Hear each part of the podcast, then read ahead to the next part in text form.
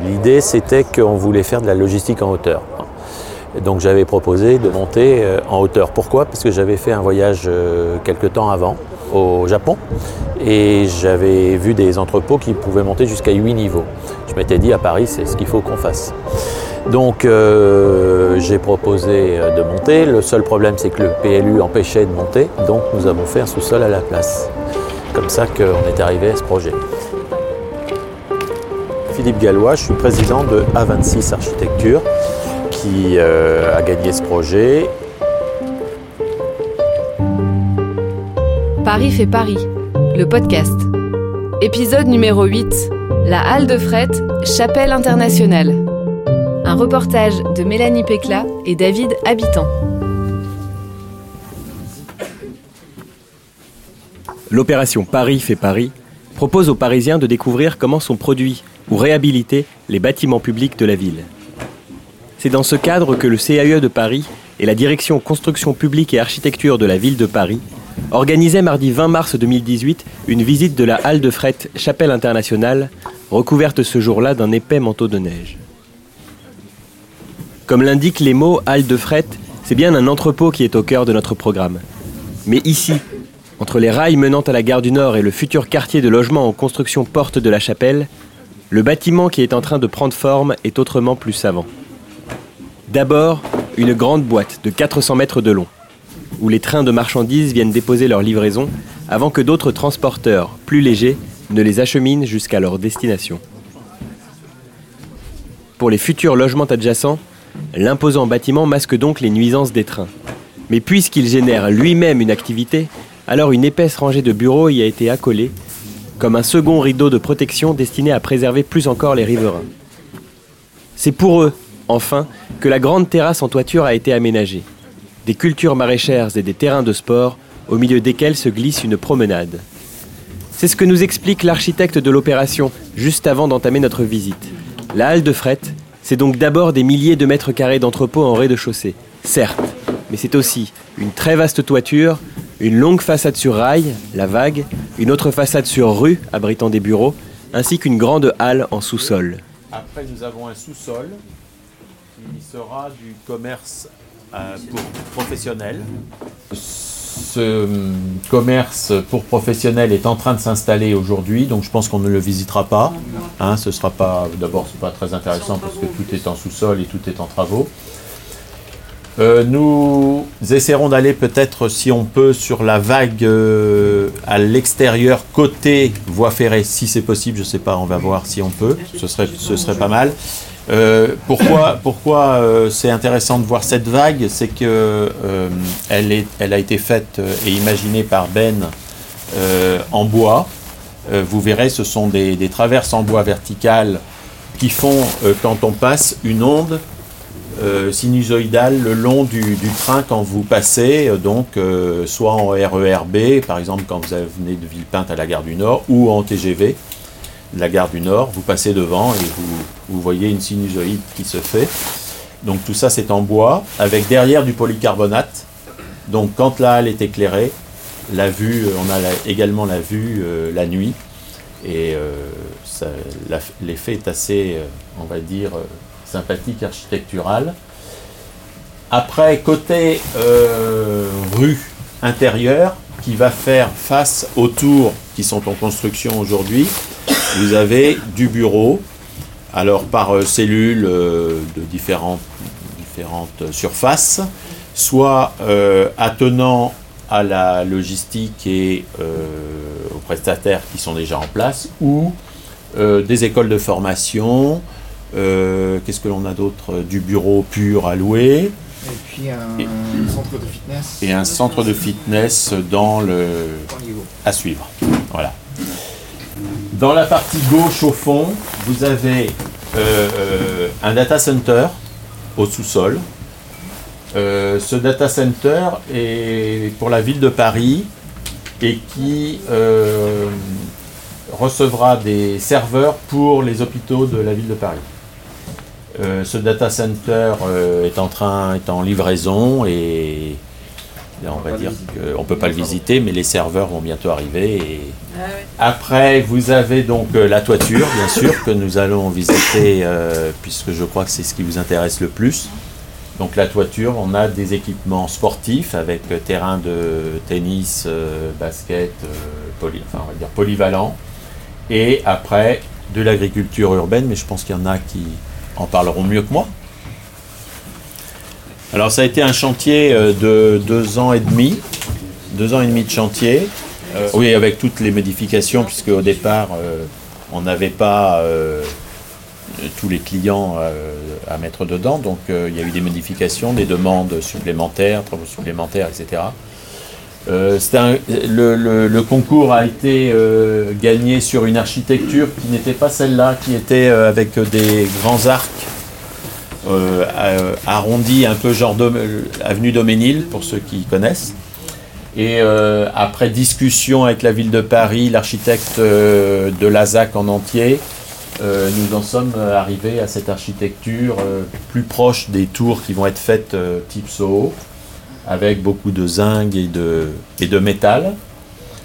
Des formes en shed qui, chez nous, cachent des locaux techniques. Un shed c'est une toiture en dents de scie. En toiture, tous les locaux techniques sont dans ces sheds. Voilà. Si vous avez des questions, sinon on passe directement peut-être à la visite. Allez, à la visite.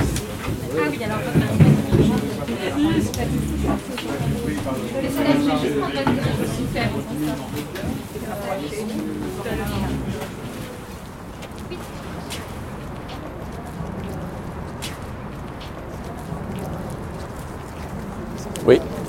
Alors avant, vous aviez des vieux entrepôts euh, Cernam ou France Boisson qui étaient très très vétustes, qui ont été démolis. Ça a fait partie du chantier en fait.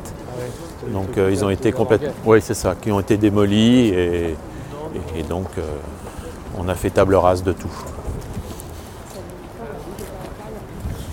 La, voie est raccorde aussi de l'autre côté? Non. C'est, ah, ça bute. Oui, ça, ça rentre et ça ressort. En fait, dans les trains arrivent pleins, déchargent, repartent avec des caisses vides dans, l'autre sens. Ouais, c'est ça. Ouais, c'est ça. Ok, maintenant on va entrer euh, dans le terminal ferroviaire. Ben Burke, agence A26 Architecture. Euh, on va reprendre notre, chemin par ici et puis entrer dans le, dans le terminal. Donc ici, on est dans l'entrée des véhicules, l'entrée et sortie des camions euh, du terminal ferroviaire.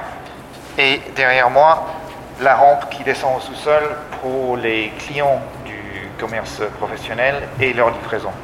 Donc on va entrer par une petite porte ici euh, dans le terminal.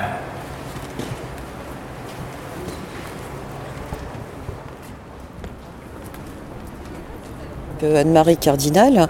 Euh, donc je suis responsable projet euh, chez Sogaris. Euh, j'interviens entre autres sur toutes les opérations de logistique urbaine et donc plus particulièrement je suis intervenue sur l'opération de Chapelle Internationale. Donc mon intervention a démarré dès, dès l'obtention de l'appel à projet donc euh, sur toute la phase de conception, y compris réalisation, donc euh, là la phase chantier. Donc euh, j'ai expliqué, je disais rapidement, la navette ferroviaire est simplement refoulée à l'intérieur du bâtiment. Refoulée, en langage ferroviaire, synonyme de reculer. Donc la locomotive ne, en fait, va se retrouver en arrière de navette, puisqu'elle la refoule.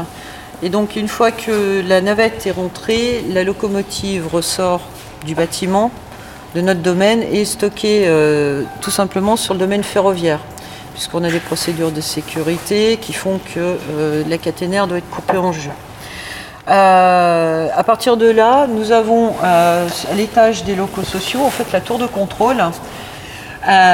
et donc cette tour de contrôle permettra donc aux, aux manipulateurs en fait des ponts roulants de décharger sur cette partie-là. Donc euh, la manip, c'est quoi? C'est je décharge et je récupère la caisse qui est en instance de partance que je recharge sur la navette. Donc à terme, euh, quand il y aura quatre navettes, une navette sera déchargée et rechargée en moins de deux heures. Oui, oui. Et donc on a prévu en plus un petit espace d'attente euh, sur la partie longeant en fait les bureaux, puisque les bureaux sont derrière ce voile, si je puis dire, les bureaux sur rue. Euh, donc il y a des aires d'attente pour les caisses qui sont en instance de distribution ou en instance de partance. Donc aujourd'hui, vous êtes sur à peu près une surface de 16 500 euh, mètres carrés. Et euh, tout est automatisé, donc euh, les ponts roulants sont déjà précalibrés, prêts à l'usage, comme on dit, voilà, prêts à être utilisés, tout ça sur, sur appui anti-vibratile. Donc ça ne génère aucun bruit. Que l'ensemble du bâtiment est traité acoustique vis-à-vis des futurs riverains, donc qui sont notamment les logements qui sont en cours de construction sur la zone d'aménagement. Voilà, donc ça c'était une des contraintes euh, de l'opération, à savoir ne pas générer de nuisance supplémentaire à celle qui existait déjà localement. Voilà. Donc euh, je ne sais pas ce que je peux dire de plus. Non, on va passer derrière. hein. C'était fini. hein. voilà. On va prendre ici. Puis euh, on va sortir par euh, un des, des portails pompiers. Et puis euh, qu'on attend.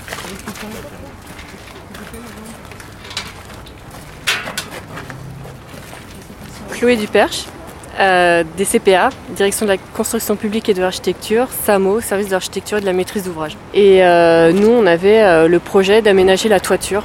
Donc euh, Sogaris s'est occupé de la halle de fret en général et nous, euh, par le biais de EFA, on a racheté la toiture. Et on s'est occupé de ce projet depuis le début, depuis la faisabilité euh, financière et, spatiale. Ensuite, il y a eu la procédure pour choisir euh, le maître d'œuvre. C'était pas du tout évident que ce soit le même architecte qui fasse et la halle de fret et la toiture. Là, le- euh, les, les faits ont fait qu'on a choisi cet architecte, mais ça aurait pu être une autre agence d'architecture. Et on a suivi les études avec la maîtrise d'œuvre et on a suivi le- les travaux. On n'installe pas de l'agriculture urbaine comme ça n'importe comment. Il a fallu se mettre d'accord sur les charges, les dimensions de- la structure, euh, l'étanchéité aussi. On s'installe sur une étanchéité, donc il y a beaucoup de, de points tendus. Il ne faut pas abîmer leur étanchéité. Nous, il fallait qu'on s'assure que le bâtiment était complètement étanche. Donc voilà, il y a des points particuliers effectivement à gérer.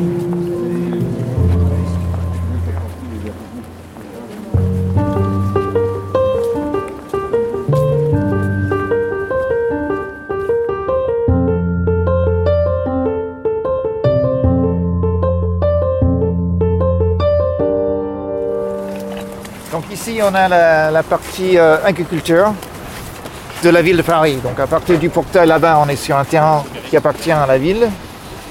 Derrière vous, sous la neige, vous avez l'emprise des futures serres de l'agriculteur.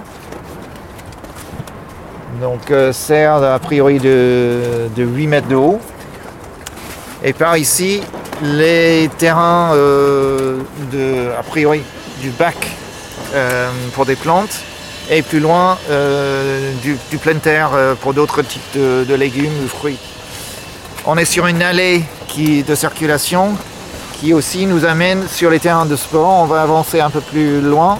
Vous verrez déjà les, les poteaux pour les futurs euh, filets autour des terrains euh, multisports et il y a deux terrains de tennis aussi. Et à votre droite, dans les formes en shed, là, les, locaux techniques du, du bâtiment.